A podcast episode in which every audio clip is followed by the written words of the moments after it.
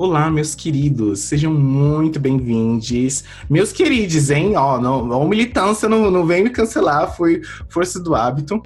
Então, meus queridos, como é que vocês estão? Hoje a gente tá num episódio assim, entendeu? Papiro entrevista, uma coisa assim de trazer pessoas muito queridas para falar sobre temas muito importantes e também tem umas conversas bem despretensiosas. Então, hoje a gente vai estar tá aqui com a Lô Gabriela, que é astróloga tradicional, muito querida, para ter uma conversa bem despretensiosa, bem aberta sobre astrologia, compartilhar histórias. Eu gostaria muito que vocês conhecessem ela e ouvissem esse podcast assim, com o coraçãozinho muito aberto. E fala um pouquinho sobre você, Lô. Pode se apresentar, fica à vontade. Então, oi, Gabs, obrigada por me ter aqui no podcast. Uh, meu nome é Lô, uh, eu sou astróloga, né, tradicional, como o Gabs falou, e eu tenho uma página no Instagram que o nome é Terra Céu, em que eu, enfim, falo sobre astrologia, eu faço vídeos, eu faço, eu escrevo textos, falo sobre os trânsitos, falo sobre várias coisas. Uh, daí meu trabalho está muito centrado lá, assim, mas uh, é isso. Estamos, estamos aí produzindo coisas sobre astrologia. Amo, eu amo, eu amo. É, e assim, a Lola tem um trabalho que eu admiro muito, que são iniciativas que se propõem a, de fato, é, ensinar a astrologia tradicional de uma maneira acessível e trazer esse conteúdo de uma maneira, como eu posso dizer, literalmente, né, mais é acessibilizado que no Instagram, impossível. E que todos os textos que eu leio, né, dos signos, do, dos assuntos que você posta, eles sempre têm muita profundidade, sempre tem muita bibliografia, e isso me lembrou muito da época que eu tinha acabado de começar a postar coisas no Instagram sobre texto. Eu falei, ah, qual que vai ser uma diferença para outras páginas de astrologia tradicional, que normalmente são gerenciadas por pessoas cis, brancas, hétero, né? Que é justamente uma das coisas, e aí já, já fica o ganchinho, entendeu? Pra gente falar um pouquinho sobre isso, que um dos principais pontos que me levaram a detestar a astrologia tradicional, antes de fato me conceber, né, um astrólogo tradicional, foi justamente é, o fato de que as páginas de astrologia tradicional, elas não acessibilizavam esse conhecimento. Então, toda vez que eu ia ler sobre o céu, era sempre uma coisa poética e muito bonita de se ler. Eu falava, não, legal, babado, barbariza. Mas quando eu chegava no final da publicação, eu percebia que eu não tinha aprendido nada e que eu tinha sofrido um. Não, parecia um placebo, assim, sabe? Parecia que eu, eu, me passou a sensação de que eu tinha ah, aprendido algo. Mas na verdade eu não tinha aprendido porra nenhuma. A pessoa só me explicou o que aquele aspecto significava na poesia dela, mas eu, eu não, não consegui conceber de fato que aquele aspecto estava representando nos trânsitos e essa relação um pouco comercial que as pessoas têm com o céu, né? De toda vez. Inclusive, ó, se você é produtor de conteúdo e tá ouvindo isso, meu, eu não sei como você tem paciência de ficar fazendo trânsitos do céu, efemérides. Meu, eu não sei como vocês conseguem. Eu não consigo ficar olhando o céu toda hora e fazendo publicação de céu da semana, céu do mundo. Não consigo.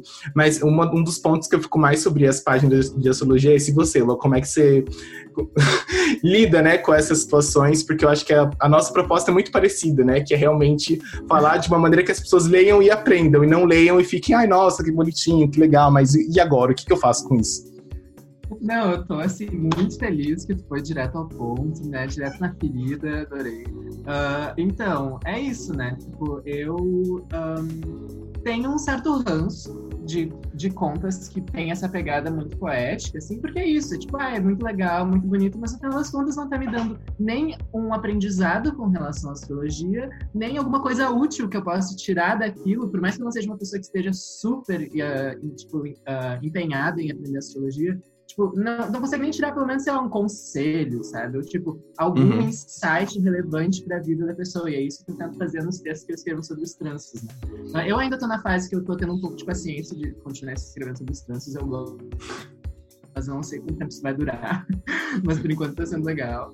Uh, mas é isso, eu tento muito fazer com que fique acessível e também com que as pessoas consigam tirar uma coisa sólida daquele texto, sabe? Não só ser tipo, ai, porque a lua faz com não sei o que, nananana, e tipo, é só essa enrolação que é tipo super poética e bonita, mas tipo, tá, cadê o nível prático, sabe? Eu tenho muita terra no mano. Uh, então, assim. Ah, eu amo. É, é, sobre isso, sabe? E, enfim, ainda, tipo, é, é, não só falando nesse nível nível do, das, do, do, que as pessoas, tipo, de tu conseguir tirar alguma coisa de fato dos textos, mas também o quanto que uh, também acabam sendo coisas vazias até politicamente, sabe? É só, tipo, essa coisa muito confortável para as pessoas lerem. Tipo, ai, todo mundo adora uma pessoa, tipo, uh, sabe, tipo, pagando de espiritualizada e escrevendo um textinho bonitinho e sensual sobre os Jovens místicos do Instagram. Ninguém, sabe? Tipo, eu tenho pensado muito, eu escrevi um texto esses dias sobre o assassinato, né, do, do Beto. Uhum. Uh, e eu, foi bem importante para mim, assim. E foi o texto que menos recebi curtidas no meu perfil, sabia? E foi Total. o texto que. Porque eu fui incisiva, porque eu fui incisiva nele, de propósito. Eu, eu, eu fui. Uh, eu tenho ascendente escorpião. eu tenho ascendente escorpião e eu fui incisiva de propósito. Assim. Eu fui tipo, uhum. não, eu quero ser confrontativa, eu não quero só falar uma coisa, tipo, bonitinha e nada, sabe?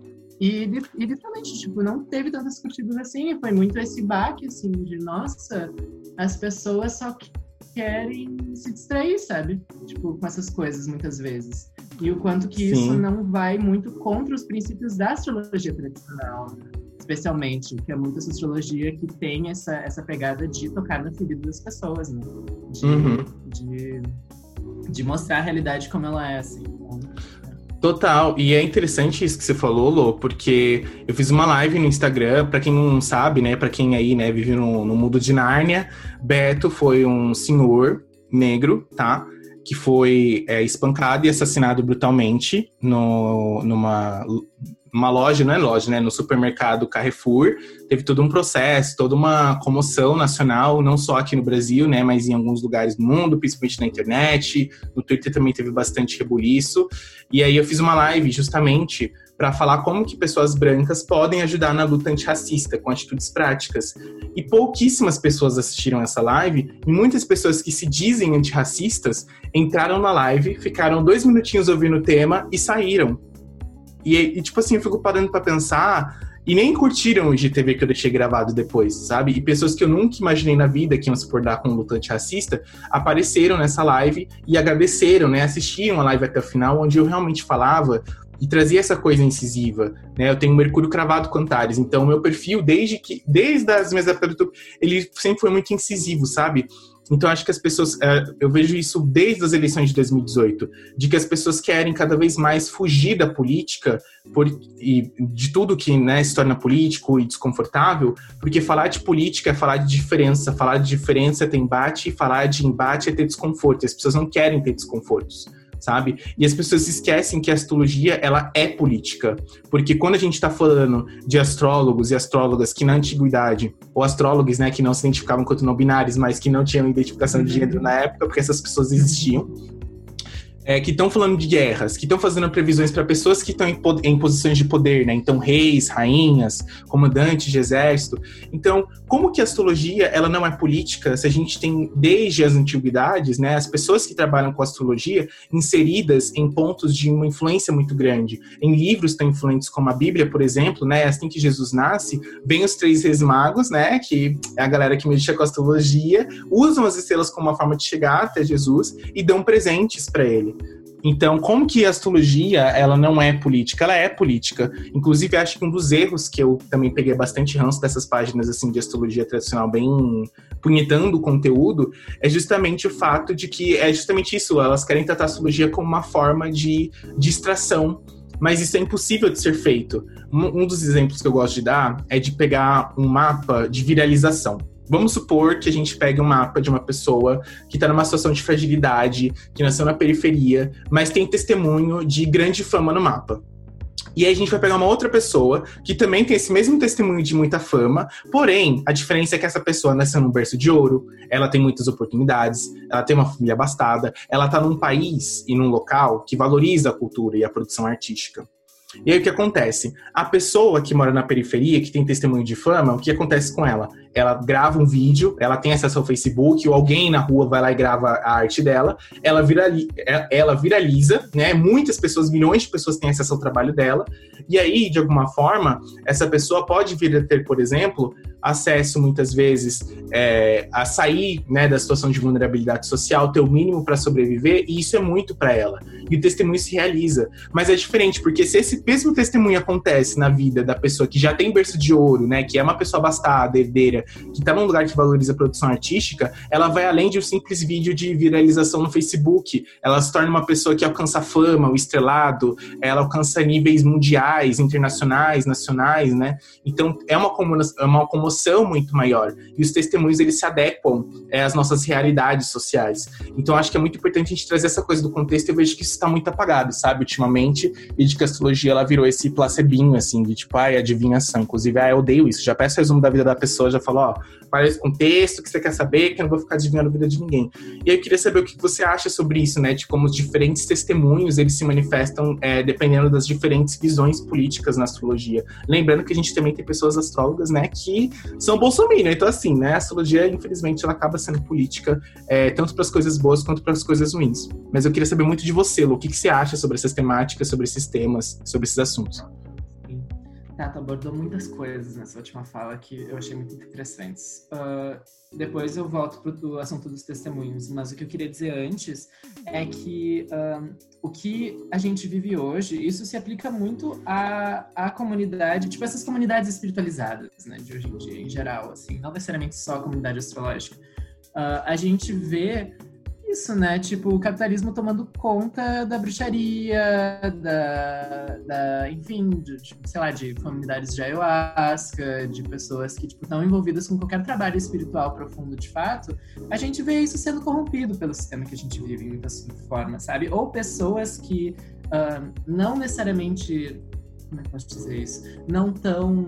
Um, talvez até preparadas mesmo para fazer o que elas estão fazendo e tipo fazendo e dizendo e, e tendo uma, e, e, dizendo que elas têm uma autoridade que elas não têm com relação a muitas coisas uh, e o quanto isso é tóxico sabe? A gente vê tipo uma, uma precarização desses assuntos espiritu considerados espirituais né do qual a astrologia participa e o quanto que isso é péssimo porque uh, enfim só tipo uh, distorce uma coisa que tem um potencial de ser muito revolucionário. Isso é uma coisa que eu falo muito no meu perfil, porque é uma coisa que é muito central para mim, assim, para a maneira que eu vivo minha vida. Uh, a, a, astrologia e a espiritualidade em geral, para mim, são coisas que, se, se tu entende de fato, não, tem, não condizem com o sistema que a gente vive hoje.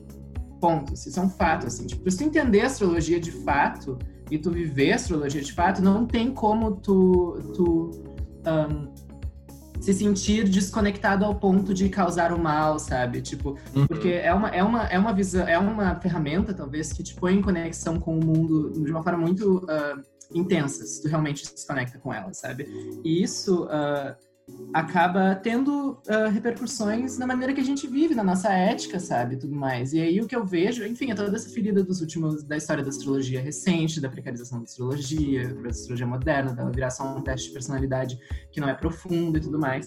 E isso uh, é muito problemático e é muito, uh, enfim, só precariza esse trabalho, que na verdade é um trabalho muito intenso e muito sério. Quem realmente estuda astrologia sabe que é uma coisa séria, que é uma coisa, tipo, difícil, que é penoso, sabe? Não é só, tipo, ah, vou lá ler uns livrinhos de, tipo, tipo, ah, você é um Ares, você é assim, e, tipo, você, sabe? Tipo, é penoso, tem que ler coisa antiga, tem que ler coisa do século II, sabe? Tipo, é uns bagulho muito intensos. Assim. Então, uh, é uma coisa séria. Uh, lidar com as dinâmicas de consulta são coisas sérias. Você tá lidando com coisas muito sérias o tempo inteiro com a astrologia. Pelo menos para mim, assim, eu não consigo, tipo, astrologia e espiritualidade para mim são coisas que não, eu não consigo, tipo, integrar isso, sabe? Um, por mais que eu saiba também que é possível a gente ter, uh, enfim, discussões. Nem tudo precisa ser super, tipo, uh, intenso o tempo inteiro, claro. Mas, uh, enfim, é, é, muito sobre isso, assim. É isso que me deixa triste quando eu vejo essas, essas contas que não estão tão dedicadas a falar sobre uh, as coisas reais, assim, e isso obviamente inclui coisas políticas, né? Uh, através da astrologia, porque, enfim, só, enfim, desenriquece tudo, todo o nosso trabalho e, e vira uma coisa confortável, vira uma coisa, tipo, comercial e, tipo, pra gente branca cis, privilegiada, sabe? Tipo, isso não chega nas, em todo mundo e acaba sendo só uma coisa que, enfim, só alimenta um certo ego de, ai meu Deus, sou uma pessoa espiritualizada, sabe? Uh, então tudo isso é uma coisa que me deixa bem triste em geral. Uh, mas uh, aí pegando esse gancho uh, até com relação a isso, né? Tipo, a interpretação do mapa com relação a contextos diferentes. se você não é uma pessoa que entende a sociedade que a gente vive, como ela funciona, tu não vai saber interpretar o mapa direito. tipo, isso é um fato, assim. Então, tipo, é isso. Pra, é, é, isso que o Gab estava dizendo. Tipo, um, um, um, mapa que tem esses testemunhos de de notoriedade, nana, uh, num lugar, num certo lugar e dentro de certas condições, isso vai se manifestar de uma forma muito mais dramática do que de outras. Eu já vi isso muitas vezes nas minhas consultas. Eu adoro quando eu vejo mapas que me surpreendem nesse nível. São sempre os que eu mais aprendo, assim. E uh, é isso, tipo, o, a, a, a, a, astrologia não está desconectada da realidade que a gente vive e para a gente fazer um trabalho bom com a, com astrologia, em geral, a gente tem que estar tá conectado com as coisas que, como as coisas são, de fato, como que as vidas as pessoas são de fato, o que, que motiva as pessoas de fato. E se a gente não, um, é, se a gente não não tiver nesse lugar, a gente não vai estar fazendo um bom trabalho, na maior parte das vezes. Ainda mais quando está se propondo lidar com pessoas que estão marginalizadas, pagar Quando tu quer pagar de desconstruidona na internet, tipo, tu tem que saber lidar com a vida das pessoas, sabe? Tipo. E também tem uma outra coisa, eu curso psicologia, né? Tem uma coisa que cabeça, que é essa ideia de da gente estar tá produzindo isso no contexto da psicologia, mas eu acho que isso aplica muito à astrologia também. Que é tipo, enquanto quando a gente está fazendo um trabalho terapêutico com alguém, a gente está construindo subjetividades. Gente, e isso por si só é um, é um ato político, sabe? E eu acho que com a astrologia, como a gente está basicamente delineando uma narrativa muitas vezes da vida da pessoa, a gente tem que ter noção do que, que a gente do, do que, que a gente está projetando nas nossas leituras uh, ah, para que não vire uma coisa que na real é só um devaneio nosso, sabe? Que a gente está projetando na vida, na, na, vida da pessoa que a gente está no mapa e o quanto que isso pode ser muito violento muitas vezes. Se for pensar em experiências de pessoas trans, experiências de pessoas pretas, experiências de, enfim, pessoas marginalizadas em geral, uh, vão, sabe? Tipo, a gente tem que, uh, quando a gente trabalha com oráculos, a gente tem que estar tá muito ligado na nossa, nas projeções que a gente pode ter com relação ao que a gente acha que a vida de alguém deve ser ou é, sabe? Um, enfim, meus pensamentos. Gente, eu amei, já amei essa fala, super potente. Eu até tinha mutado meu microfone, porque tinha alguns barulhos externos, mas eu tava só aqui, ó, que vocês não vão ver o vídeo, mas eu fiquei isso mesmo, pode falar mais, querida, é sobre isso. Eu achei muito interessante você falar isso sobre as narrativas e os contextos sociais, na verdade, né, assim, toda vez que a gente fala uma fala muito potente, você abordou coisas extremamente importantes. Vamos lá por partes. Então, a primeira parte que me tocou bastante foi justamente o fato de você falar agora de que as narrativas que a gente projeta muitas vezes, elas são violentas, né? E uma das coisas que eu defendo muito no meu perfil é da gente, e também quanto pessoa, né? É que você não é, quando você detém um saber, um conhecimento, você não está simplesmente reproduzindo ele. Também é seu papel, enquanto professor, professora, professor, adaptar isso e ressignificar isso. E entender também que, assim, como que eu vou dizer para uma pessoa, já aconteceu, é, que, por exemplo, é um rapaz que foi adotado por um casal gay, um casal homossexual. É, então, independente de ser gay ou lésbica, mas como que eu vou dizer para essa pessoa que o Sol e a Lua vão representar mãe e pai, sendo que essa pessoa tem dois pais, ou duas mães, ou duas pessoas não binárias cuidando dela, duas pessoas que estão para além do gênero.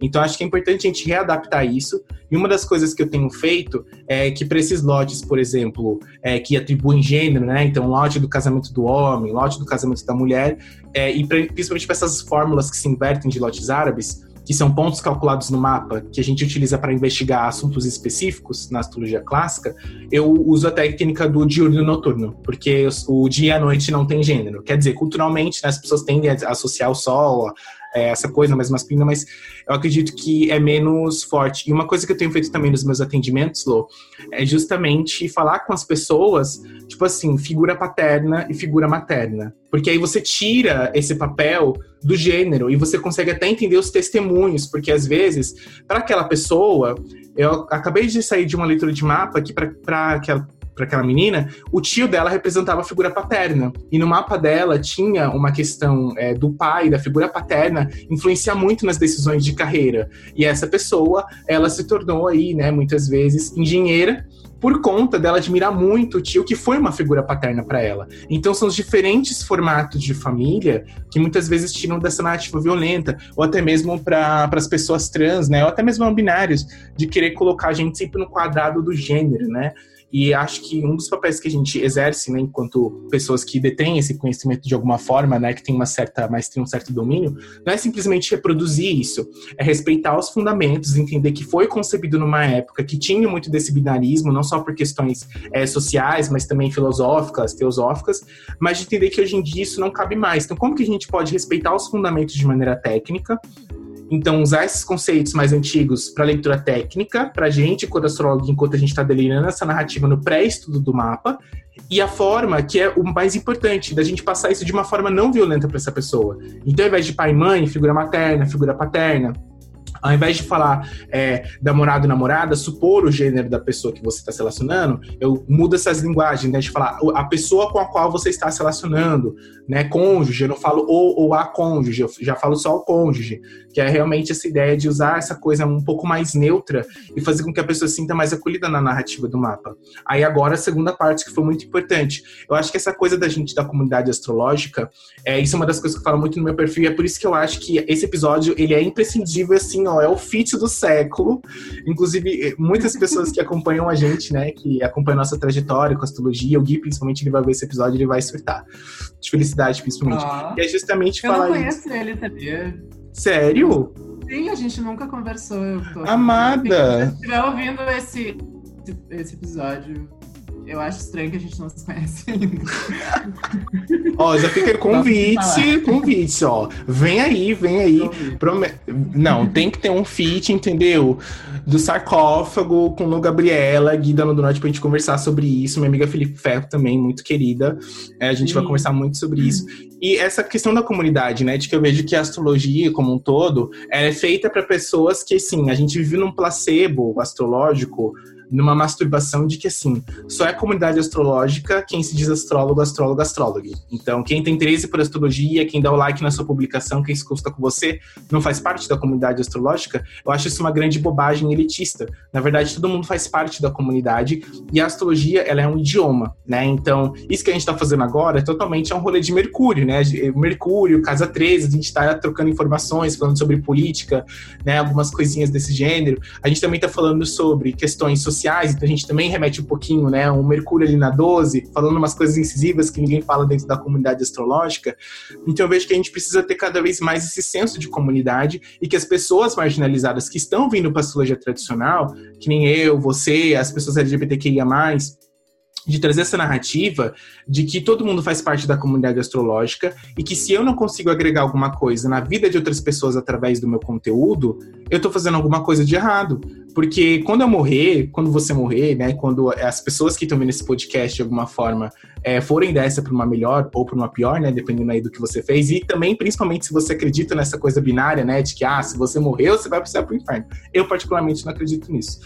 Mas isso vai embora, né? Então a gente, o que, que eu deixo? O que eu, eu faço meu trabalho, acredito que você também faça pensando nisso, olhando pela sua pegada, pela forma como você fala, é deixar um legado para as pessoas, para que elas consigam ler e passar esse idioma adiante de uma forma que se readapte né, essas linguagens atuais, que as pessoas consigam compreender isso e entender que a astrologia, a gente é uma mera ferramenta de tradução, mas ela é maior que a gente. Para que a gente pudesse fazer esse podcast hoje, pessoas em milênios morreram, dedicaram suas vidas inteiras em épocas que muitas vezes não tinham tecnologia para estudar os astros, sabe? Então acho que é muito importante a gente desenvolver esse senso de comunidade e não fazer leituras violentas, né? Que muitas vezes, por exemplo, é, tem pessoas pretas, periféricas que se consultam comigo, muito também por conta dessa questão de representatividade, que muitas vezes fazem coisas totalmente opostas ao mapa por motivos sociais, por motivos de sobrevivência. Então, como que eu vou dizer para essa pessoa, né, virar para ela e dizer assim, tipo, ah, isso que você está fazendo é uma grande besteira? Não é assim. Ela, essa pessoa está inserida num contexto de sobrevivência, que ela tem que, sabe, antes dela pensar naquilo que ela gosta, ela tem que ajudar a família dela muitas vezes, ela tem que pensar em alguma coisa que vai garantir a sobrevivência. Então, é, é muito isso, Lô. Acho que é muito isso que a gente estava falando sobre esse senso de comunidade. E eu falei bastante aqui, mas eu queria saber de você como que você enxerga essa narrativa da nossa comunidade astrológica, né? E também para falar o que você quiser, porque quando a gente fala da boca para falar, a gente se fala bastante, né? Então vai ser um, um, um turno, né? Um, um, entre aspas, debate por turnos que a gente vai alternando entre Lo e Gabs, mas que eu tô achando muito positivo, muito gostoso e construtivo.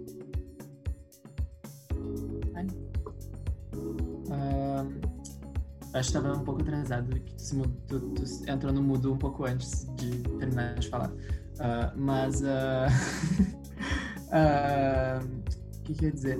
Ah, eu acho que esse, esse ponto do. do da, das pessoas, né, tipo, pretas, periféricas e tal, estarem inseridas em contextos de marginalização que requerem que elas façam certas coisas para sobreviver isso, né? A gente vê isso também com a população trans e tal, e é exatamente sobre aquilo que eu, que eu tava dizendo, né? De não cair na armadilha de só dizer, tipo, ai, como assim você faz isso, sabe? Tipo, não, isso é errado, você tem que acreditar no seu potencial, sabe? Tipo, não, é, não, não façam isso. Então, uh, sim, Uh, sinto isso muito. A questão da comunidade astrológica. Então, assim, eu não sou uma pessoa super inserida na comunidade astrológica, sendo bem sincera, assim. Tipo, eu. Eu não. É, tipo. Eu não tenho pessoas com quem eu estudei, assim, tipo, por aqui e tal. E eu não. Tipo, agora é só através do Instagram, assim e tal, que eu tô, tipo, começando a conhecer as pessoas e tal. E eu tenho muitas, é, eu também tenho muitas minhas ideias, assim, do que eu acho e tal. E são meio que esses vários ranços misturados, muitas, na maior parte das vezes. Uh, o que eu gosto muito de ver é que existe sim um movimento uh, que eu tô sentindo cada vez mais forte das pessoas estarem fazendo esse trabalho de desconstrução com relação à astrologia tradicional, especificamente, que eu acho que é, enfim, só mais interessante. E uh, isso me deixa bem animada de estar, tá, enfim, talvez, enfim, fazer parte disso com todo mundo e tal. Uh, e, enfim, eu tenho, assim, a pessoa que eu sou mais próxima é o Davi, né, que faz os vídeos comigo no perfil, quem me segue, tipo, é um dos meus melhores amigos, assim, e tal, e a gente tem muito da mesma trajetória em questões de estudos astrológicos e tudo mais. Uh, daí tem sido muito importante, tipo, já ter um gostinho de como é fazer isso com outras pessoas com ele e ver, tipo, quanto que, enfim, o futuro é grande, tem várias oportunidades. Com relação à questão do, da binariedade, né? Isso que eu acho importante também falar. Uh, é isso, tipo, gente, uh, não se apeguem ao literal, sabe? Tipo, claro, a gente tem que se apegar às regras, daquilo que a gente está estudando e daquilo que a gente quer. Sabe, a gente tem que saber as doutrinas astrológicas, a gente tem que entender elas, tudo mais, blá blá blá. Sim, mas também uh, estudar astrologia é estar tá sempre disposto. Tipo, é muito um clichê, sabe, sabe, uma fase meio clichêzona, assim, de tipo, cada que, que a gente faz é, é um aprendizado, sabe? Tipo, é uma manifestação nova dos símbolos. É sempre, tipo, isso é uma das coisas que eu mais gosto a respeito de tipo, fazer os atendimentos e tudo mais é, é tá sempre nesse processo de estar tá, uh, vendo tipo outras manifestações desses mesmos símbolos, falando coisas tipo muito diferentes, mas muito unidas pelos mesmos princípios e tal. É muito divertido. tipo, e ser, e ser uh, astrólogo é estar tá trabalhando com isso. Então, assim, se você entrar na leitura já com uma coisa decidida de tipo, o sol irá representar o pai sempre, a lua irá representar a mãe sempre, blá blá blá, e tipo, e não saber um, trabalhar com o simbolismo de fato, você não vai fazer uma leitura boa, provavelmente, e tem que tem muito potencial de ser um, uh, violenta às vezes até, sabe? Pensando até em questões de pessoas LGBT, sabe? Tipo, tu, tu querer ler um gênero dentro daquele mapa através dos posicionamentos e tudo mais, isso tem o potencial de ser muito violento. Então a gente tem que ter enfim, tem que estar consciente de como a gente faz essas coisas e, tipo, é muito sobre isso, é sobre, tipo, se você... Isso se aplica muito ao trabalho oracular em geral, sabe? É o trabalho que você está lidando com símbolos, você tem que estar aberta, sabe? Para receber as mensagens do, enfim, do que você acredita que está falando com você. Uh, ah, para receber as mensagens daquilo que está na, na sua frente, você tem que estar tá aberto, você tem que estar, tá, tipo, disposta a ver ali o que está acontecendo e receber e tá, tá sempre nessa troca com, o oráculo, sabe? Uh, e é através disso que ele vai te dizer o que ele quer, o que ele tem para te dizer. E, e, se tu for com uma, um pensamento muito rígido em cima dele, isso não vai deixar com que ele fale. E uh, da, da, forma mais, da forma mais, uh, da melhor forma possível, digamos assim. Então, é sobre isso, é sobre ter flexibilidade e saber jogar com, com aquilo que a gente está fazendo. Né? E não, não só projetar coisas duras em cima das pessoas e dos mapas que a gente encontra. Gente, quando você fala, eu fico tipo assim, meu Deus. É muito sobre isso, é muito sobre isso. Inclusive, tem um botãozinho na minha cabeça que mais divertidamente aperta toda hora que é sobre isso. Falaram, falou, ah, é sobre isso, entendeu? Porque uma das coisas que eu achei interessante você falar sobre a comunidade astrológica é de você não estar tão inserida nela. E quando você falou isso, eu lembrei muito da minha trajetória, porque eu, particularmente, também sou uma pessoa que eu não sou então incluído na comunidade astrológica. Por quê? Porque é uma comunidade extremamente embranquecida, racista, cisgênero, que não se preocupa com pautas de minorias, que é, é uma astrologia que ela é feita para quem detém o dinheiro e o poder, né? E no capitalismo quem detém o poder são pessoas que têm dinheiro e a maior parte das pessoas que têm dinheiro são pessoas brancas, né? Por consequências históricas. E aí eu não te culpo por não ser tão inserida nessa comunidade, porque muitas vezes quando eu tentei me inserir nessa comunidade quando eu estava iniciando em grupos de astrologia para divulgar os meus vídeos, que realmente são conteúdos que agregam para as pessoas, principalmente para quem está começando a estar tá estudando, é, eu era expulso dos grupos. As minhas publicações eu publicava, dava dois segundos, alguém apagava, mas que uma mesma pessoa branca fazia aquilo, cis hétero, falando, sei lá, tipo, sobre lua nos signos, muitas vezes não seguia, né? É, os parâmetros do grupo, as regras do grupo, para fazer aquele tipo de publicação, mas as pessoas davam like, a administração fazia vista grossa, sabe? É, não excluíam aquela pessoa do grupo. Então é, é, muito nítido ver como a comunidade astrológica ela tem muito dessa egotrip, assim, sabe? Essa coisa da polêmica, essa coisa de cada um querer defender o seu e não de fato criar um espaço de ensino e aprendizado seguro para todo mundo e de não querer compartilhar, principalmente, o que quando se compartilha, quando se expõe, é sempre essa coisa, né? Se você não for branco, se você não for cis, se você não tiver uma imagem que for aceita, sinto muito, mas eu não vou te divulgar. Então, por longos anos, né, ao longo aí de cinco anos da minha trajetória, eu cresci do zero, né? Eu trabalhei num canal grande de astrologia, tive esse privilégio no começo com a, com a astrologia moderna, mas quando eu fui para tradicional, foi completamente sozinho. Eu sofri inúmeras violências também é, elitistas, né? De astrólogos tradicionais, então pessoas que se diziam tradicionais, mas que viviam criticando a moderna, mas que nunca me apresentavam uma referência gratuita e acessível com uma linguagem legal para aprender né? Lembrando que eu tava nessa condição muito de tipo, tá, eu estou tentando aprender o certo, né? Que vendem muito isso de que é só uma vertente que acerta, é uma tradicional moderna, mas principalmente eu vejo que tem uma galera da Védica também que puxa essa, puxa essa, puxa essa briga, essa rincha com a tradicional ocidental. E as pessoas falam, tipo, ah, é errado. Aí você fala, tá, tá errado. Por que tá errado? Ah, tá errado porque os fundamentos não são assim. Tá bom, você tem como me apresentar um fundamento acessível para que eu possa aprender e filtrar e chegar a uma conclusão de se isso realmente faz sentido para mim, se isso realmente, sabe? E não, eu via que é só isso. E quando você vai tentar acessar esses espaços, muitas vezes, de saber principalmente, muitas vezes ou eles vêm com muita desinformação, ou eles ou com uma informação dispersa, ou de pessoas que vivem cagando regra na leitura alheia, mas não se preocupam com ter esse tato de falar, olha, eu não posso te ensinar tudo, porque eu cobro por isso, mas não, não passa uma referência, sabe? Não, não, não ensina de uma maneira didática, ou quando explica é cheio de termo técnico, de um monte de coisa que você não vai entender, porque você está estudando, você não tem contato com aquela vertente astrológica.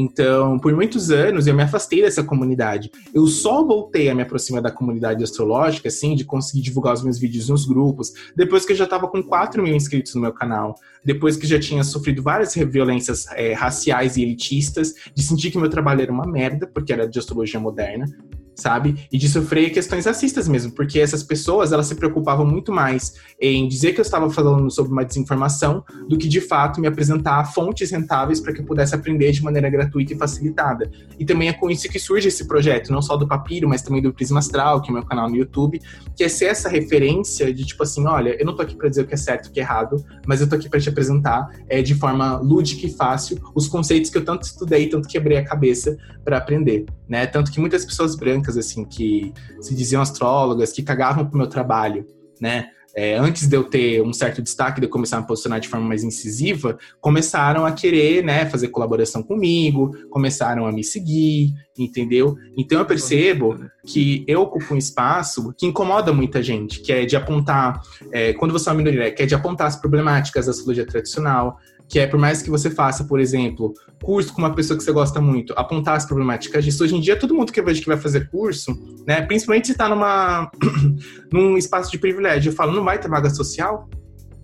Porque a gente tem que cobrar isso de gente que se paga de desconstruído e não tem vaga social. Aí você fala, tá, você milita, você posta quadrinho preto quando uma pessoa preta morre na Black Tuesday, se não me engano. Você diz que ajuda pessoas trans, mas você não tem valores inclusivos, você não tem bolsas para essas minorias, você tem valores abusivos para mapa, isso é uma coisa que eu faço, dos descontos sociais. Então, pessoas trans e indígenas, eu atendo gratuitamente. Inclusive, se você for trans ou indígena e quiser se consultar comigo, o atendimento é gratuito. Mas assim, de ver que não tem essa coisa, por exemplo, mãe solo, pessoas que estão desempregadas, é, pessoas pretas, periféricas também têm desconto comigo. Por quê? Porque é uma forma de entender que essas pessoas não tem como eu cobrar o mesmo valor de uma pessoa que está no auge do privilégio e de uma pessoa que não está nesse auge. E que eu quero que isso seja acessível para ambas as pessoas, mas cobrar um valor, porque infelizmente é muito trabalho. Para eu fazer um combo de mapa natal mais evolução solar, são oito horas de trabalho. Então são duas horas explicando para a pessoa a natividade dela, mais a evolução solar, e outras seis horas anteriores ao atendimento, estudando o mapa de nascimento e também a revolução solar. Então, ver as técnicas preditivas, ver mês a mês a, as evoluções lunares. Então, eu entendo, Lô, por que, que você não estava, sabe? E, inclusive, eu só comecei a ser incluído na, na comunidade histológica quando eu comecei a ter número, quando eu comecei a ser relevante. Mas que quando você está começando e você é marginalizado, né, um corpo dissidente, as pessoas elas não te incluem, sabe? Então, acho que é muito pertinente para a gente, enquanto minoria, criar essas portas, essas aberturas, porque naturalmente elas não existem, não não existem mesmo, assim, sabe? Então, a comunidade astrológica em geral, ela, não, ela tende a não ser inclusiva. Nos grupos astrológicos que eu vejo, costuma ter realmente uma briga de ego muito grande. E, e uma coisa que você falou que é, é, verdade também, eu amo os vídeos que você faz seu amigo, vocês todos estão sempre ali vendo a companheira e ah, ela tá fazendo coisa. E uma coisa que eu acho interessante também é que o Instagram me permitiu me conectar com muita gente, né? Então, e que a bolha astrológica ela é pequena. Então, tipo assim, eu conheço você, Conheço o Felipe, conheço a, a Bariola, conheço a Letícia da Piloto Júpiter, e de alguma forma todas essas pessoas se interconectam, sabe? Então eu vejo que é um, é um mundão grande, mas ao mesmo tempo, quando você entra nessa bolha, é, é muito pequeno, sabe? Tipo, as coisas são muito mais diretas nos falados. Não tem tanta gente. Tem astrologia, né, que envolve, que se tu for pegar a questão moderna e tal, daí fica enorme, mas na tradicional eu sinto que é muito uma bolinha, assim, na verdade. Uhum. E é meio que todo mundo, sabe, estudou com pessoas muito parecidas, tipo, todo mundo é meio que, sabe, parte do clubinho, assim. Eu sempre me sinto um pouco. É isso, né? Eu não, não vim desse lugar. Daí é isso, me sinto um pouco de fora. Mas. Uh... Ai, tu falou tantas coisas importantes. Ah, o uh... que, que, eu ia dizer? Uh... Ah, é a questão das vagas sociais e tal, né? Preços acessíveis. Ah, queria dizer isso também. Eu também ofereço consultas por contribuição. Uh, assim, espontânea de quem não tiver em vulnerabilidade social e eu deixo isso bem aberto, assim, né? Aí a pessoa só me explica a situação dela, assim, a gente pode combinar. Uh, isso inclui, enfim, todas as pessoas, assim, enfim, questões financeiras, outros tipos de marginalização e tal. Então, uh, também faço esse trabalho. Uh, mas, em geral, assim, quando a gente vê, enfim, as escolas, né, a gente dando curso, a gente dando atendimento, e quando as pessoas não têm essa, essa preocupação social, a gente vê onde que as prioridades das pessoas estão, né? Sabe? Tipo, e a questão da astrologia ser elitizada é muito real, sabe? Especialmente quando a gente pensa sobre as fontes da astrologia tradicional, tá tudo em inglês, é, sabe? Tipo, as coisas, as coisas, sabe? Se for ler um texto fonte, assim, e tal, tipo, uma, uma fonte primária da astrologia, tá tudo em inglês, tá tudo em inglês. O, a, a, o, todo o movimento de renascimento da astrologia tradicional, das traduções, blá, blá, blá, tá tudo vindo do, dos Estados Unidos, do hemisfério norte, sabe? E os livros são caros, e, tipo, é um, é, um, é um conhecimento muito inacessível, assim, em geral. Então, tipo, é sobre isso. Muito do meu trabalho visa muito, tipo, achar maneiras de falar da astrologia, um, com seriedade, porque é o meu maior ranço, as pessoas, tipo, vendo a astrologia como, tipo, brincadeira, sabe? Isso é uma coisa que, tipo, porque pra mim só não. tipo, isso é uma coisa que eu só quero que as pessoas entendam, assim, de tipo, sim, claro, não, não tipo, querendo também que essa posição é, é um pouco, sei lá, arrogante barra elitista de dizer, tipo, tipo, ah, a astrologia tem que ser, tipo, ah, não é astrologia tradicional, e se você não leu Valens, você uh, não é astrólogo, sabe? Tipo, você, a astrologia que você faz não conta. Não, não é isso, sabe? Uh, é, mas é só uma questão de, tipo, vamos respeitar essa ferramenta que existe há milênios, né? Que tem tanta coisa para nos dizer sobre as coisas e tal. Acho que é importante a gente, sabe? E uh, não só, sabe, meio que entender que ela foi, que ela foi, tipo, diminuída historicamente e tal, que ela era um negócio muito maior do que a gente pensa que ela é. Né? Isso é uma coisa muito central no meu trabalho, assim. E, um, e trazer tudo isso em conexão com a espiritualidade também, né? Tipo, tipo, meio que ter isso como uma pauta importante. E o quanto que isso é fundamentalmente anticapitalista, assim, é muito do meu, do meu da minha abordagem, assim, tá? Mas um, é isso, é ver o quanto que as pessoas não estão preocupadas com, com, com, tipo, fazer com que fique uma coisa uh, acessível, de uh, ver o quanto... Não sei se trocou. Tá me ouvindo?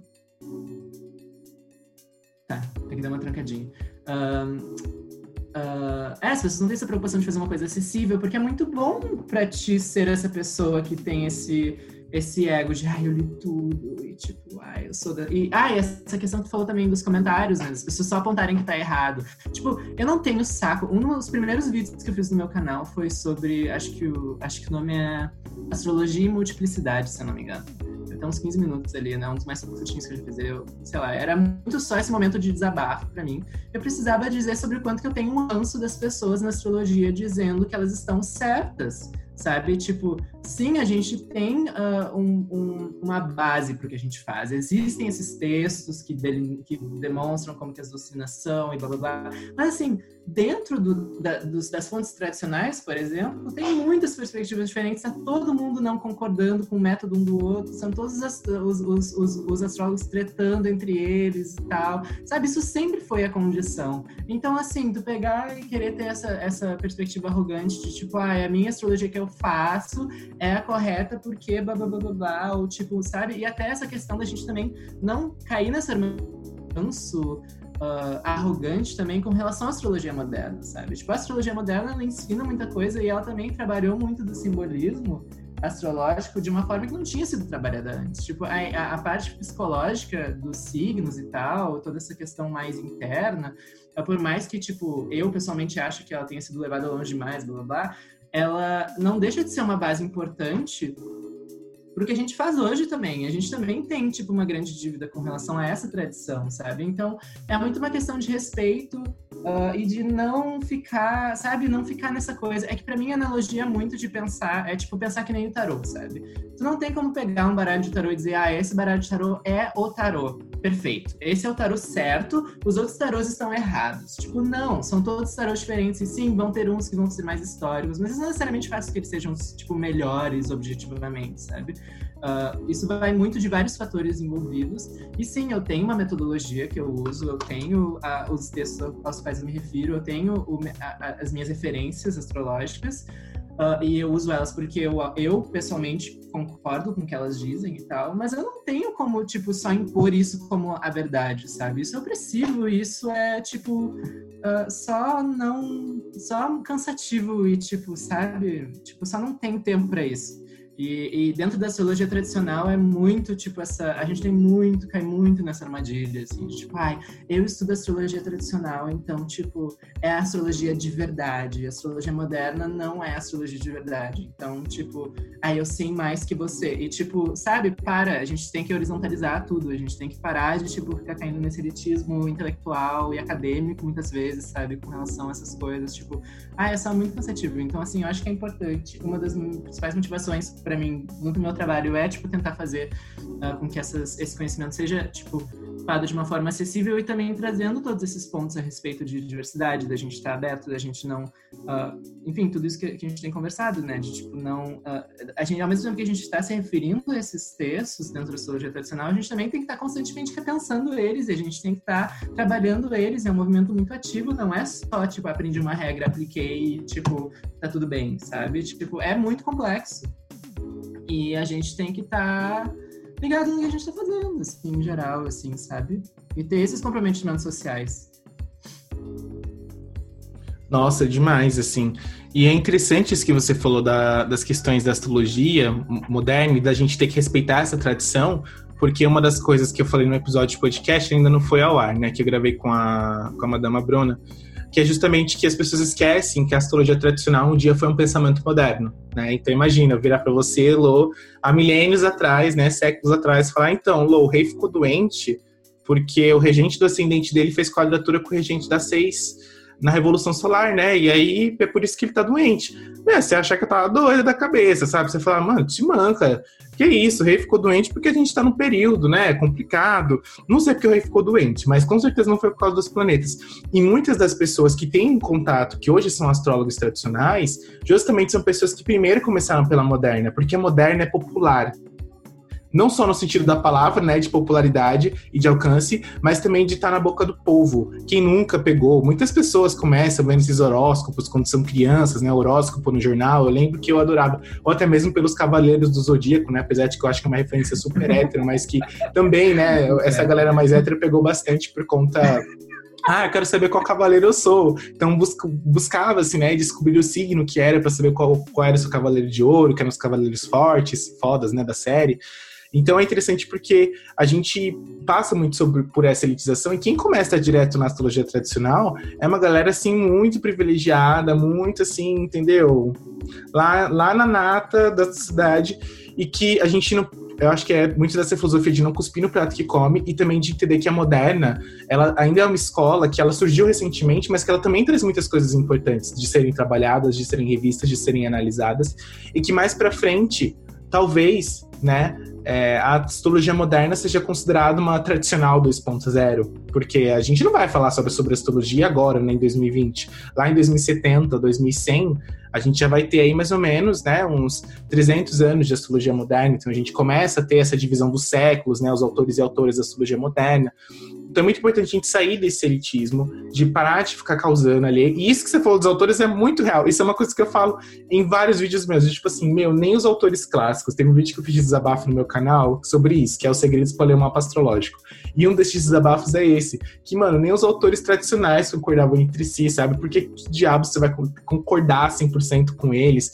Foi concebido numa época diferente, os aforismos, né? Tipo, ah, porque quem tem Saturno na 10 vai ter problemas ósseos, né? Ou problemas com estruturas. Não necessariamente. Depende muito do que aquele Saturno é, representa também e de que até historicamente né, a astrologia ela era um conhecimento acessível para quem para quem era alfabetizado e de alguma forma estava a serviço do rei né do clero da da, da nobreza. E quem eram essas pessoas? Pessoas que tinham algum tipo de poder aquisitivo, algum tipo de relevância, porque ter educação, acesso à leitura e essa interpretação mais simbólica das questões religiosas, principalmente, é uma coisa extremamente elitista para a antiguidade. As pessoas esquecem que antigamente as pessoas eram, tipo assim, majoritariamente analfabetas e não sabiam nada, e o que eles sabiam era passado oralmente por essas pessoas nesses locais de poder, né? Tanto que isso é uma coisa que acontece bastante na na Idade das Trevas. Eu, particularmente, tenho bastante cansaço disso também, eu não defendo essa coisa é, elitista da astrologia, tanto que muita gente não faz colaboração comigo por causa disso, e que bom que essas pessoas não fazem.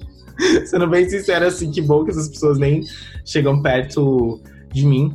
E um dos pontos é de uma coisa que você falou que eu acho muito interessante, assim, sobre essa questão astrológica, e até trazendo um pouco de gancho, é, de como o nosso trabalho ele é importante, de como ele é extremamente significativo e que se a gente, enquanto comunidade, enquanto minoria, não se apoiar, inclusive teve uma publicação esses dias no Instagram do Felipe Ferro, né, arroba Felipe Ferro, que ele incluiu, né, vários astrólogos é, de múltiplas vertentes LGBTQIA+, né, e ali tinham corpos trans, corpos pretos, corpos periféricos, corpos dissidentes, de uma minoria que busca ressignificar a astrologia de alguma forma, respeitando os fundamentos e trazendo uma outra perspectiva. Inclusive, ó, já deixa aqui o gancho para a gente comentar que teve aí um congresso de astrologia, entendeu? Que é muito grande, que sempre acontece, que 99% né, das pessoas que foram participar desse congresso de astrologia são brancas. São brancas, cis, né? Acho que rola um etarismo ali de serem pessoas mais velhas também. E aí eu fui ver que, tipo, de pessoas pretas mesmo, pessoas não brancas, tinham três pessoas, tipo, de todos os candidatos, sabe? de todas as E é bastante gente, né? É Era, muita tipo, lá, gente. umas 40 pessoas, 40 Total. E que, assim, é um congresso que tá aí há muito tempo, não é de hoje. E que existem pessoas pretas, trans, outros corpos não brancos que fazem astrologia, que podem trazer novas perspectivas, sabe? E que não estão sendo inseridos nes- nesses espaços que, teoricamente, eram para ser acessíveis, né? Que tem essa proposta da, da gratuidade, mas que, por exemplo, ah, você quer que seja acessível para a população que é de graça, mas os horários das palestras são todos em horários que as pessoas estão trabalhando, independente de ser home office, independente, sabe? Que as pessoas não podem parar de assistir a palestra. Aí, se você quer é, ter acesso a essa palestra, no momento que você quiser posteriormente, você tem que pagar por isso, sabe? As pessoas não entendem que o ato de pagar, ele por si só, ele é excludente, independente da quantia, sabe? Por isso que eu acho importante essa iniciativa que você tem também da contribuição espontânea, pague o quanto puder, e se não puder pagar também, tudo bem, sabe? De entender as realidades da- das pessoas. Mas eu acho importante a gente trazer essa questão dos recortes, sabe? De refletir sobre isso, de falar sobre isso, e de como as pessoas têm a cara de pau, sabe? De falar, ah, é porque a gente não achou, quando na verdade foi pura preguiça de pesquisar. E que quando a gente fala sobre isso, né, quando gera esse incômodo, quando cria polêmica, é que essas pessoas vão pensar em se preocupar em inserir outros corpos não brancos, não porque, de fato, é, é um ambiente diverso, né, onde, tipo, é 50% de pessoas, ou até mais, não brancas e outras pesso- pessoas brancas, mas porque eu vejo que muitas vezes eles levam esses corpos dissidentes, né, essas pessoas que são diferentes, que estão em minorias marginalizadas, para aliviar uma culpa deles, e não porque, de fato, é um ambiente, né, então... Quando, como que a gente vê isso? Como que a gente identifica? É simples. Olha, quantas pessoas não brancas estão lá com relação ao número de pessoas brancas, sabe? Eu vejo muito que tem essa, esse rolê. E eu queria saber de você, né? Como que você interpretou tudo isso, se você chegou a reparar e tal, se você chegou a acompanhar as polêmicas. Ah, eu não cheguei a super acompanhar as polêmicas, assim, mas é só, é só aquela sensação, aquela boa e velha sensação de cansaço, né? De, ai, tá, sabe? É tipo isso, é, eu não, eu não, eu não, não fiquei, sabe? Não foi nada fora do que eu esperava. Foi só exatamente, foi tipo, ah, sim, é, é isso, é isso, a realidade é essa, sabe? Tipo, ah, é uma merda, mas é isso. E eu, e eu, e eu sou muito, tipo, eu tava pensando enquanto tava dizendo, tem um evento uh, nos Estados Unidos que tem acontecido há uns anos já, não sei, acho que o primeiro foi tipo 2012, assim, que é, é um congresso de astrologia queer que eles chamam, né, que é a Queer Astrology Conference. E daí eles fizeram uh, uma esse ano que foi uh, online e tal.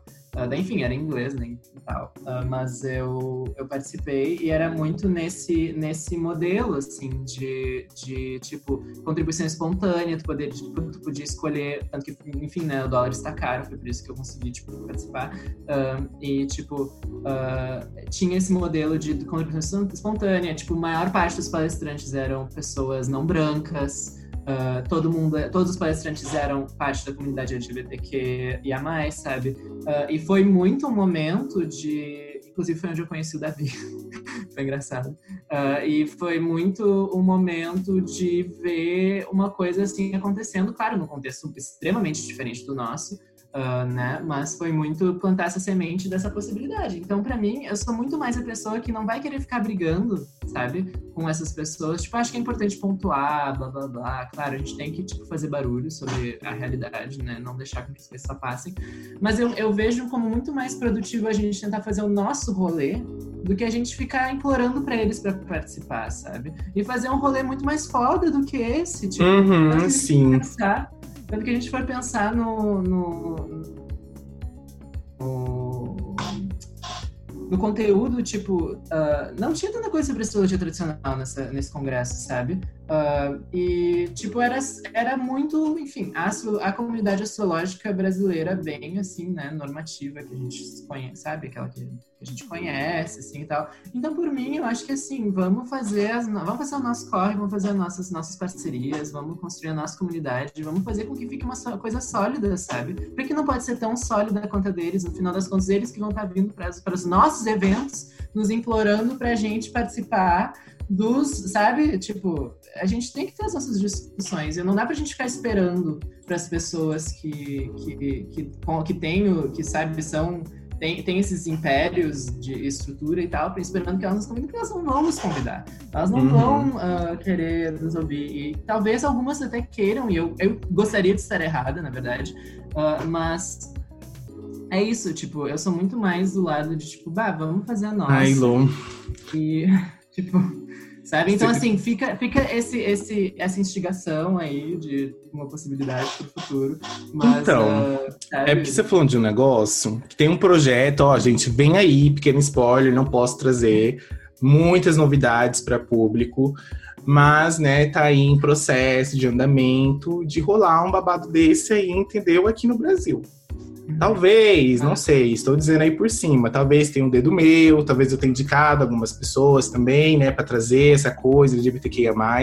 Porque eu também sou dessa pessoa, né, que eu não vou ficar pedindo migalha para opressor, não. Vou criar os nossos é. próprios espaços e acho que isso reflete muito o que é mais produtivo, né? Então, ao invés de a gente esperar que abra um espaço para um lugar que, tipo assim, nunca vai reconhecer e respeitar a gente, é muito mais produtivo a gente criar os nossos, próximos, os nossos próprios espaços. E acho que isso reflete muito do que é a comunidade LGBTQIA+, né? Isso me lembra muito da comunidade Ballroom, que é justamente as pessoas, né, é, não brancas, marginalizadas dos Estados Unidos, criarem as balls, né, que eram os bailes onde eles... Inclusive tem um documentário muito bom sobre isso, que é Paris is Burning, dá para assistir de graça no YouTube, quem puder assistir, é muito bom. Então, onde as pessoas é, marginalizadas, elas se juntavam no momento de festa e elas poderiam se vestir, ser quem elas quiserem, inovar os seus estilos, elas seriam aplaudidas por isso, elas seriam valorizadas por isso, elas não seriam julgadas por serem quem elas são, muito pelo contrário, elas seriam amadas por ser quem elas são, e elas poderiam competir, né, e ter... Era uma competição saudável e legal, sabe? É, de acolhimento, também tem a questão das houses, né, das casas, que hoje em dia é uma coisa que ainda tem essa questão do acolhimento, mas antigamente as houses, né, de, de ballroom, elas eram espaços realmente de acolhimento, assim, de pessoas trans, pessoas marginalizadas que se acolhiam, né, montavam casas literalmente para que morassem juntos, né, de pessoas que eram expulsas de casa, que era bem no boom da época do, do HIV e da AIDS, que não tinha uma cura, não tinha um tratamento, e teve toda uma estigmatização da comunidade LGBTQIA+, né, então tem uma série também que trata isso muito bem, que é Pose. Então, com essa série, comecei a parar para perceber que realmente é muito mais produtivo a gente criar os nossos espaços, porque hoje em dia, quem pede, né, por exemplo, para a comunidade Ballroom aparecer nas publicidades, quem implora, são eles, entendeu? É essa galera que antigamente estava cagando e também de uma certa apropriação da nossa comunidade também, né? Porque quando a gente fica esperando migalha do opressor, a gente vê, por exemplo, no caso da Madonna, ela fez a música Vogue. E aí o que acontece? Ela fez a música Vogue, tem um monte de gente branca que acha que Madonna inventou o Vogue, quando na verdade não. Né? E aí o que rola é que tem toda uma apropriação da cultura de que não foi Madonna que inventou o Vogue. Quem tem toda essa questão Vogue são os corpos mais marginalizados possíveis, são pessoas trans, são pessoas pretas, pessoas latinas, pessoas não brancas, sabe? E, e, de rolar isso, de que quando as pessoas vêm, é, é, essa coisa, né? Da gente não esperar alguma pessoa branca se apropriar da nossa cultura LGBTQIA+, da gente criar os nossos espaços e mostrar que a gente pode sim criar espaços relevantes, que a gente deve e que a gente vai ressignificar muitos desses termos, a forma como isso é repassado, e que a gente veio aqui para ocupar esse espaço, esse espaço também é nosso, espaço não tem gênero, espaço não tem nome, é, espaço não tem é, classe social, quem determina isso, quem tenta impor isso, são as pessoas que já estão inseridas nesse sistema. Mas a gente está aqui para incomodar e para ser aquele grãozinho de areia que na verdade é uma pedra gigantesca que vai quebrar todo esse relógio que a gente chama de racismo, de machismo, de misoginia e que é um processo gradativo, né? Não quer dizer que a gente vai resolver todos os problemas de desigualdade, mas enquanto eu, eu acredito que é muito isso, né? A gente puder dentro da nossa bolha, dentro das atividades que a gente se propõe, tornar isso algo mais acessível, é, eu, eu, eu vou fazer isso, sabe? Eu acho que é, é sobre isso, trazer essas narrativas e mostrar que é diferente, mostrar que a gente vai sim, que a gente vai ocupar.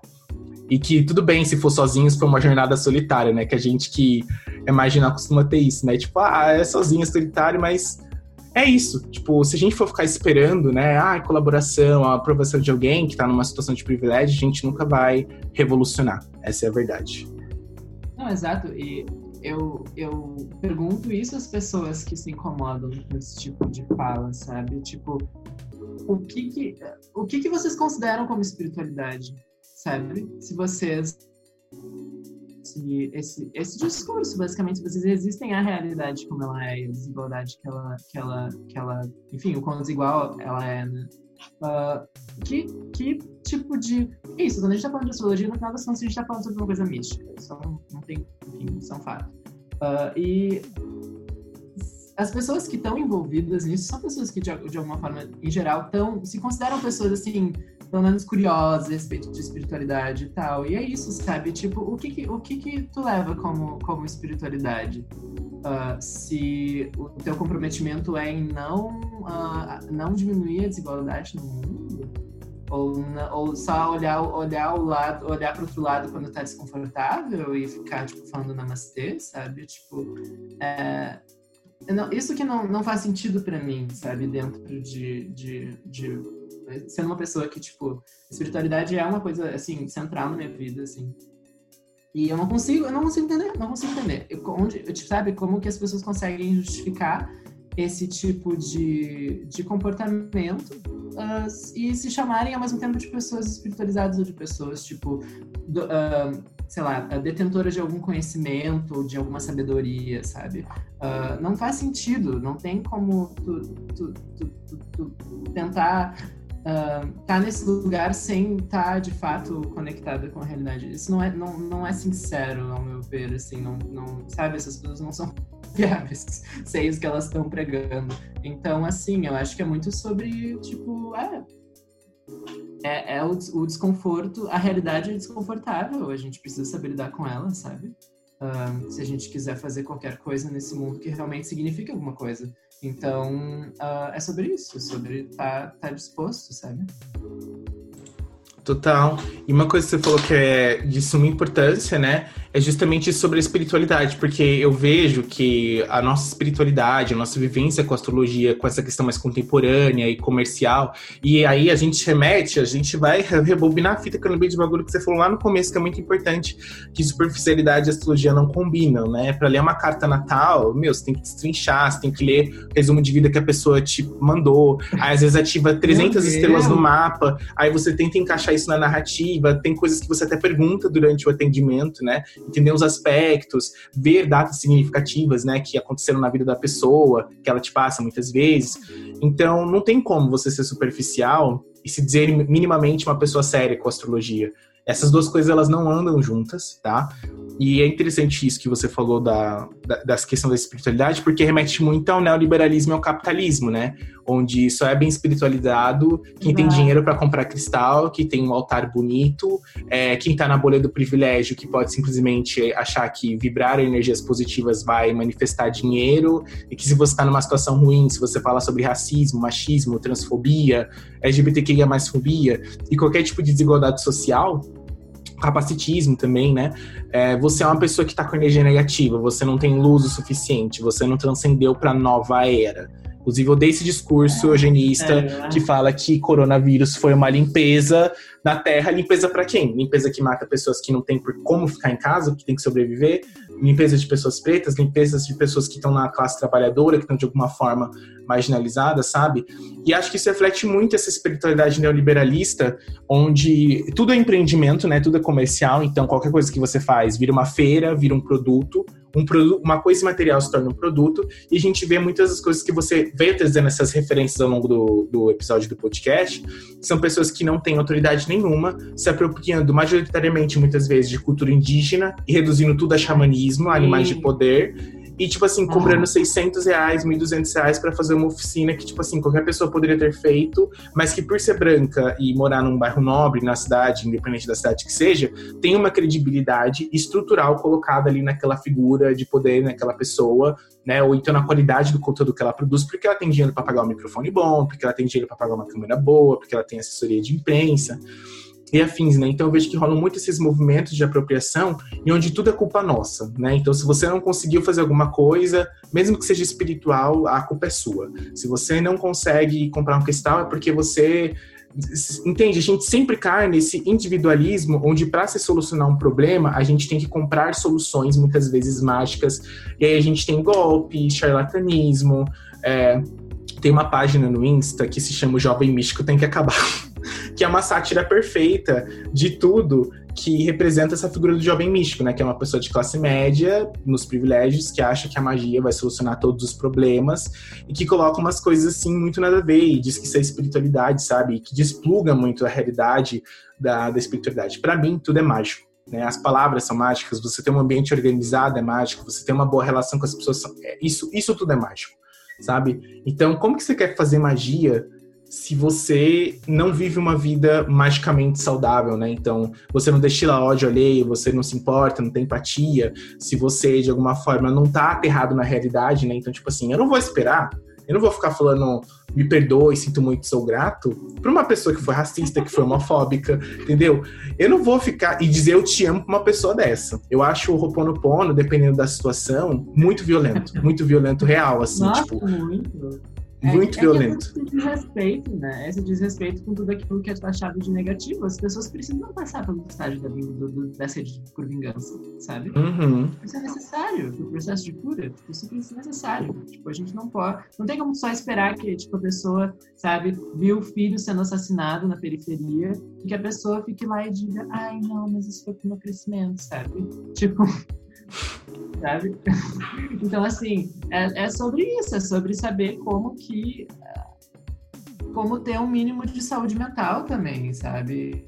Como respeitar, como de fato respeitar o corpo e, enfim, a nossa saúde mental e como se, o que, que é se conectar, né, com esse sagrado que a gente fala, né, esse, esse invisível, esse, esse esse lugar que aí, enfim, a gente entra naquela discussão do, do espaço oracular também e tal, né, que a gente acessa quando a gente faz astrologia. Um, tipo, o que que o, o que, que é esse, conect, esse se conectar, né? O que, que isso envolve? O que, que, o que, que isso requer de ti, de fato, sabe? Uh, uhum. E é uhum. por isso que eu trago sempre muito essa perspectiva de tipo, ué, não tem como sustentar essa conexão. Porque é isso, a gente tá falando de conexão, e quando a gente fala de conexão, a gente tá falando sobre enxergar as coisas, e a gente tá falando sobre sentir as coisas, e a gente tá falando sobre ver as coisas como elas, sabe? E quando a gente se conecta, a gente não tem como negar a dor que a pessoa tá passando por exemplo. A gente não tem como negar, tipo, a negligência uh, estrutural que acontece com certas, certas populações. A gente não tem como só, só ignorar isso quando a gente está conectado, de fato. E para mim, a conexão é o central quando a gente está falando de espiritualidade. Então, assim, quando, o, de que adianta tu ficar se conectando lá com seus guias e com todas essas coisas, essas coisas que, não que elas não existam, eu sou uma pessoa, eu sou super, assim, uh, bruxona, em vários níveis, mas, tipo, uh, não que isso não exista, e que não seja relevante, blá blá blá, não nos ajude, mas tipo. Uh, é muito mais fácil a gente ficar querendo falar com coisas que não estão aqui do que a gente olhar para a pessoa que está sofrendo na nossa frente, sabe? Tipo, e é esse, essa disponibilidade de estar uh, na, na vida material como ela é e não só querer, enfim, fugir dela através desses, desses outros mecanismos, uh, que, que é tão importante para que a gente consiga fazer que a nossa espiritualidade faça alguma coisa de fato no mundo, sabe? E, tipo, ajude alguém de fato, seja, tipo, através de, um atendimento ou através da militância, sabe? A militância, para mim, é uma coisa, tipo, fundamentalmente espiritual. Não existe, tipo, sabe? Uh, e eu acho que aí a gente entra também na questão da astrologia tradicional e por que, que eu, eu gosto tanto, porque é exatamente essa, essa ferramenta que te dá acesso a esses fatos duros da vida, sabe? A, a, astrologia tradicional, ela te mostra ali, tipo, bah, isso aqui não tá bom, isso aqui não tá bom, sabe? Isso aqui, isso aqui não tá bom, isso tá bom, isso tá uh, mais ou menos, e, tipo, sabe? E, é a partir daí que a nossa agência vem, de fato, sabe? Eu não sou a pessoa mais... Eu não sou pessoa determinista, em geral. Mas é isso. Se a gente quiser fazer alguma coisa, de fato, a gente tem que ver o, quais são as nossas opções e aquilo que está nos limitando de fato e onde a gente está limitado e onde a gente não está. E a astrologia tradicional é ótima em fazer isso. Ela diagnostica as coisas como nada, assim, dizer, tipo, isso aqui vai bem, isso não vai. E, e, talvez isso aconteça, sabe? Esse momento é assim, esse momento é assado, tipo, essas coisas têm essa, essa, essa, essa tendência a se manifestar assim, e é a partir disso que a gente consegue navegar a vida e tal. E eu acho que eu gosto desse, desse aspecto da astrologia tradicional, que tem essa fama de ser mais pessimista, assim e tal. mas que na verdade é isso, ela só, ela só te mostra aquilo que as pessoas não querem ver, né? Tipo, Uh, a gente não quer ver o fato de que, tipo, a nossa relação familiar é uma bosta. a gente não quer ver que, tipo, uh, sei lá, tipo, a gente tem altas tendências a, tipo, ter parceiros tóxicos muitas vezes. A gente não quer ver que, tipo, a maneira que a gente age no trabalho é ruim, sabe? Tipo, não funciona muito bem, ou que a gente, sabe? A gente não quer ver as coisas. E a astrologia tradicional, ela mostra, assim, e tem que ter muito sangue frio para trabalhar com a astrologia tradicional, uh, eu acho, assim. Então, é sobre isso, é sobre, é sobre a gente estar tá, uh, querendo, lidando ativamente com as coisas e com a realidade, assim, assim. E é isso que, que nos dá o nosso que nos dá um lugar, que nos dá, que nos dá a nossa agência, né? É assim que é a partir daí que a gente consegue construir alguma coisa de fato, seja tipo no coletivo, seja individualmente. Então, é sobre isso, assim. Ai, eu amo. Nossa, toda vez que você fala, é que, gente, vocês não... é que vocês não vão ver o vídeo, mas eu, é tipo um react, entendeu? Das coisas que a Lô fala.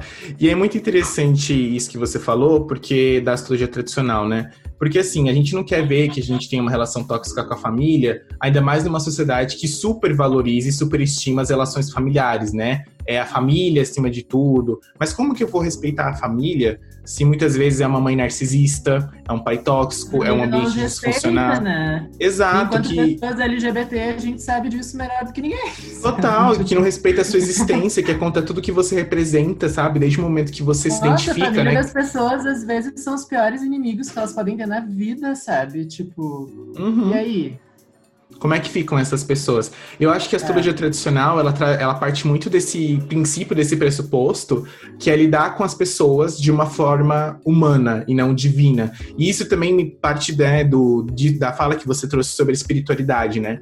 Que essa coisa neoliberal, essas armadilhas, esses golpes, né? O tear dos sonhos, a mandala da prosperidade, essa espiritualidade é, capitalista, principalmente, ela embranquecida, ela parte muito desse pressuposto, dessa premissa, dessa ideia, justamente de divinizar a humanidade. Por quê? Porque quando você diviniza uma pessoa, é uma figura de poder, e aí a gente vê o caso do João de Deus, né? Essa pessoa ela se torna divina perante os outros. E qual que é o problema disso? A gente perde a noção de que aquela pessoa também pode cometer abusos, de que aquela pessoa pode cometer atrocidades, de que aquela pessoa ela pode não saber nada do que ela está falando, está guiando todo mundo para um abismo sem nem saber é, de desinformação. Então, eu acho importante a gente entender que, uh, por isso que eu também gosto muito da astrologia tradicional, que ela lida com as pessoas como humanas, né, e não como uma forma divina e neoliberal, capitalista e nem espiritual, né, de que, tipo assim, ó, existe a divindade e para você acessar a divindade, você tem essa ponte aqui de 12 parcelas de 1.200 reais que, através do sacerdote fulaninho, ele vai te ajudar e vai facilitar a sua vida. Não, as coisas não acontecem assim, a conexão é justamente você se integrar com o todo. Ela é política, acho que a bruxaria é muito política, de entender que lugares você ocupa na pirâmide social, entender o sistema que você vive. E que quando eu leio um mapa, eu falo isso muito pra galera que se consulta comigo, né? Eu não vejo uma imagem, tipo, ah, eu vou interpretar essa imagem aqui super misteriosa, esse pentagrama, né, astrológico e astronômico que se forma na minha frente. Não, não faço uma bruxaria com o mapa. Eu tô interpretando uma vida, é, eu tô vendo uma história, uma narrativa. A pessoa confiou para mim a narrativa dela e ela espera que eu interprete, que eu enxergue isso no mapa.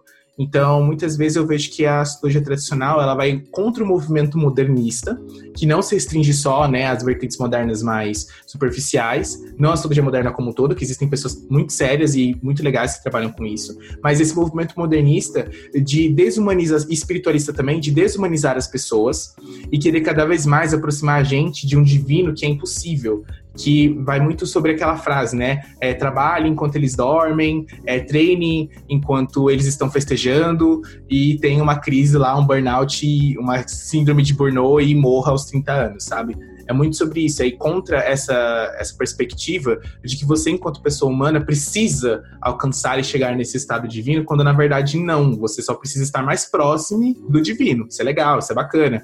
Mas não esqueça que se você está aqui como uma pessoa humana, você tem limitações e você precisa viver esses processos de raiva, de ódio, de, de depressão, de melancolia, de ansiedade. Porque isso que é ser humano, é ser imperfeito, sabe? É, é, por isso que os deuses, né, em tantas mitologias, eles se fascinam por nós, porque a gente não, não tem essa negligência. Então fujam dessas armadilhas neoliberais, capitalistas, espiritualistas, que desumanizam o processo do que é ser você e tiram, né, cada vez mais tentam castrar a sua tristeza, a sua depressão, a sua realidade social, para que você viva cega buscando um divino que só pode ser alcançado com dinheiro. Mas eu vou te contar um segredo: a parcela desse carnê nunca acaba. E quando acaba, esse divino que você tanto perseguiu vira as costas para você, porque o Deus que você estava cultuando era o capitalismo.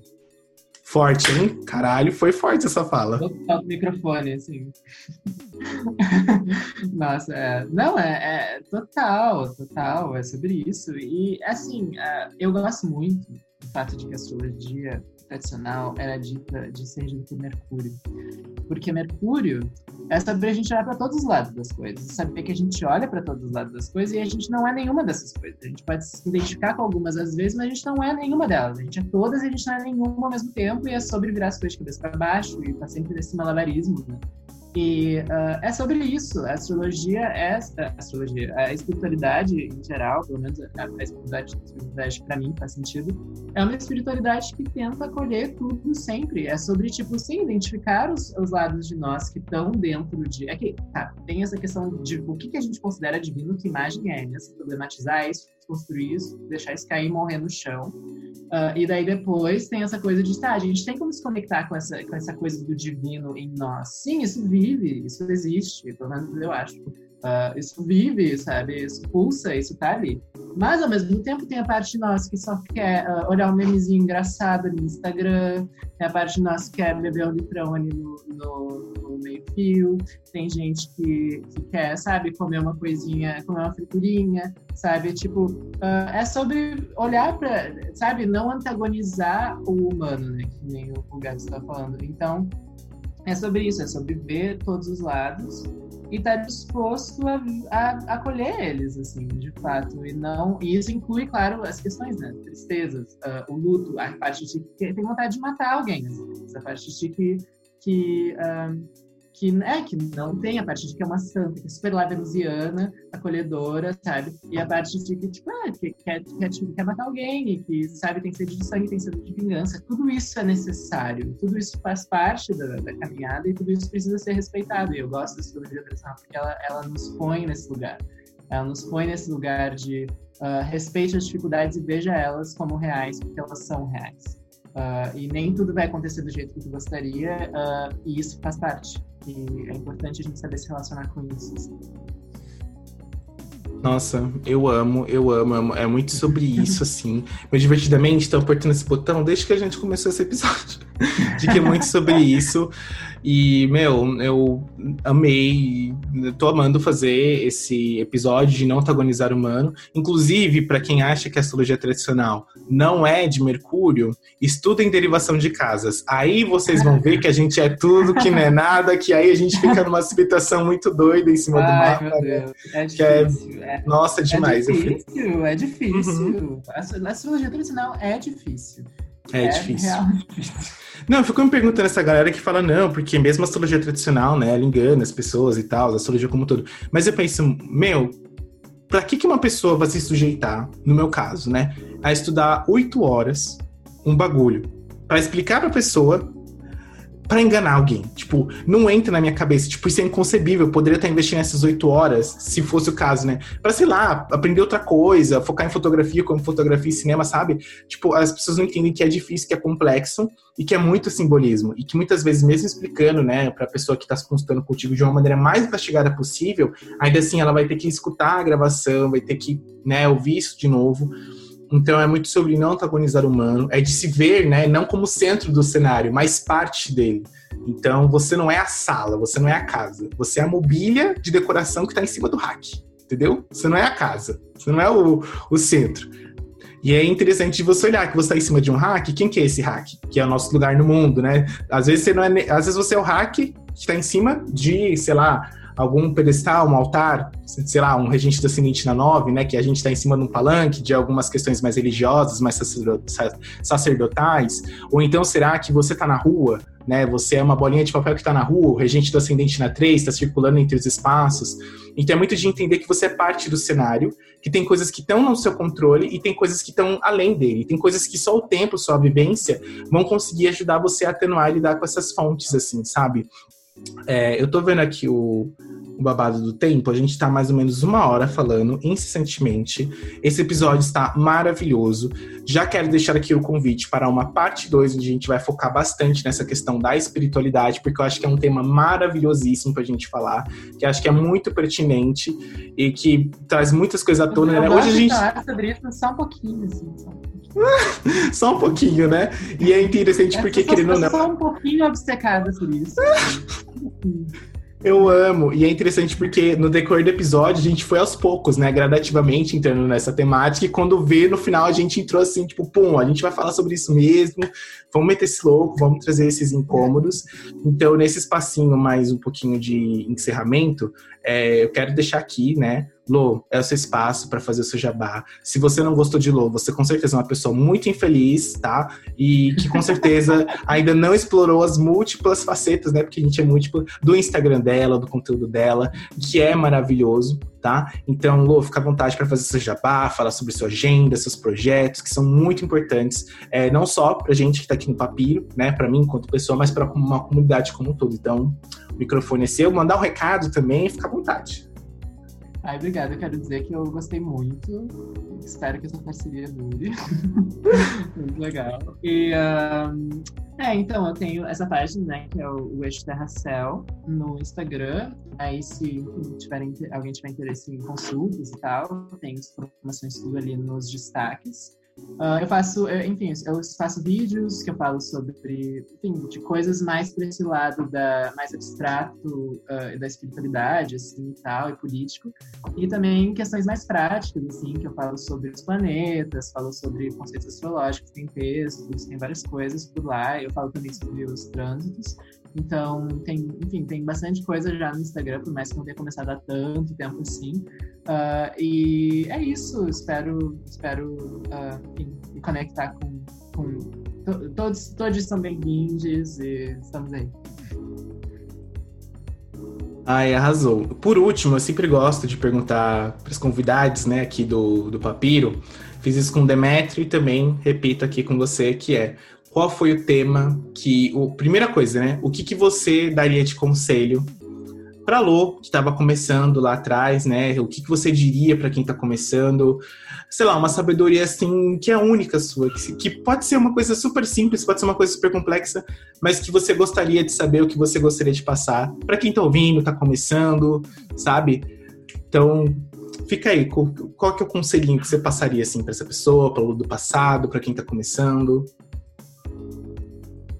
Está começando, eu acho que eu diria para as pessoas terem paciência para quem está começando com astrologia, paciência e perseverança, fé, uh, vai fazer sentido. Uh, é só a astrologia tradicional, no caso, né? É, é, é isso. A gente. Um, quando a gente fala de astrologia tradicional, a gente fala de um sistema muito complexo e é um sistema que, pelo menos na minha experiência, quanto mais eu entendo ele, mais ele parece que ele, ele entra para dentro de mim de uma forma que fica. Um, como é que posso dizer? É, tipo, é muito, é, é muito essa questão da linguagem, ele vira uma maneira de tu ver e experienciar o mundo, e é uma coisa, é um, é um processo muito transformador, de fato, assim, pelo menos para mim foi a astrologia. E existe muito um pouco essa ideia de que vai terminar, sabe? Um dia você vai aprender, você vai entender, você vai, sabe, chegar num ponto. E na verdade, ele não chega. não chega, acho que ele nunca vai chegar. Uh, eu já tinha ouvido pessoas falarem isso, mas é muito louco estar nesse ponto hoje, uh, enfim, sendo, me posicionando como astróloga e tal, de estar meio que experienciando isso na pele, assim, muito de tipo, realmente uma coisa que não vai acabar nunca. E eu acho que paciência Uh, é, um, é um sistema complexo, uh, os recursos são escassos, uh, tem todos esses problemas péssimos da, da comunidade astrológica, das coisas serem elitistas, dos livros serem caros, das coisas serem de difícil acesso, de ter muitas informações, às vezes contraditórias na internet, sabe? É difícil. Uh, é difícil mesmo, mas assim, uh, é um. Ah, e também não é para todo mundo. A astrologia realmente não é uma coisa que é para todo mundo, assim, sabe? Uh, especialmente a astrologia tradicional, porque ela é uma coisa que demanda muito de ti e, e nem todo mundo vai estar vai tá afim, sabe? E tudo bem. Mas eu acho que para quem tiver dedicado mesmo, assim, paciência, perseverança, não uh, se não se cobre tanto de estar num lugar que você não está, sabe? Porque pelo menos para mim isso foi muito uma, uma coisa de tipo, é ter que aprender assumir o lugar de principiante no início, assim, meio que engolir a seco, que é isso, é um processo longo, é um processo que sim, você vai depender de outras pessoas, você vai depender de professores, você vai depender de recursos, você vai, sabe, é uma coisa que é construída em relação e com outras pessoas, pelo menos nesse nível de você tipo, uma coisa muito importante na astrologia é essa questão da linhagem, né? Tipo, a gente tem uma coisa de linhagem muito forte na astrologia, de as pessoas com quem tu estudou e as fontes que tu usa e nananã. É uma coisa que te conecta com um senso de ancestralidade até às vezes, sabe? Uh, e de enfim, só de, de, de, um conhecimento que realmente foi passado ao longo de muito tempo, que tipo tem toda uma trajetória histórica. Então, assim, é uma coisa que vai, vai ser construída com outras pessoas. Também se arrisque, se arrisque, erre, faça, leia mapas, um, leia mapas, se arrisque, sabe? É, é, é, é, o processo é esse, o processo é uma bagunça, mas no final você chega lá muito diferente do que você pensava que seria. Então, uh, acho que seria isso, assim, que eu teria para dizer. Melhor conselho impossível, né? Se permita errar, aprenda mesmo, entenda que é um bagulho que você vai se relacionar com outras pessoas, que não vai se fazer sozinha. E é importante entender que se você é um corpo dissidente, né? Você, você é uma pessoa não branca e que não tem recurso, né? E que tá ouvindo esse podcast, saiba que eu e a Lô, a gente tá buscando aí, né? Assim como outros criadores de conteúdo, estamos buscando fazer a diferença. Então, se você quer aprender astrologia clássica gratuitamente, com qualidade e fundamento, acesse a página da Lô no Instagram, consultem com ela também, que é muito favorável, muito legal. Consultem também o meu canal no YouTube, o Prisma Astral. Lá eu tenho uma playlist completa de um curso básico de astrologia tradicional, com lotes árabes, estrelas fixas, introduções, casas astrológicas, planetas. Então, tudo bem se você não tiver dinheiro, se você tiver dinheiro só para pagar a internet. Eu tenho muito conteúdo legal, é meio antiguinho, mas é muito bem feito, é feito de coração. E eu tô sempre postando coisa nova lá. Também tem a minha página, tanto no Instagram quanto no Medium, onde eu escrevo artigos e textos astrológicos. Acho falar que eu escrevo artigo muito chique. Mas na verdade só explico né, as técnicas, algumas coisas que eu tenho uma certa familiaridade, que é o arroba sarcófago de Saturno.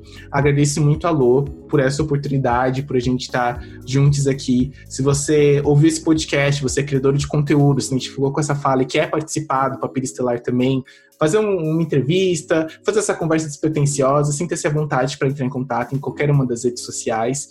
E esse episódio foi maravilhoso, espero que toque o coração de vocês tá?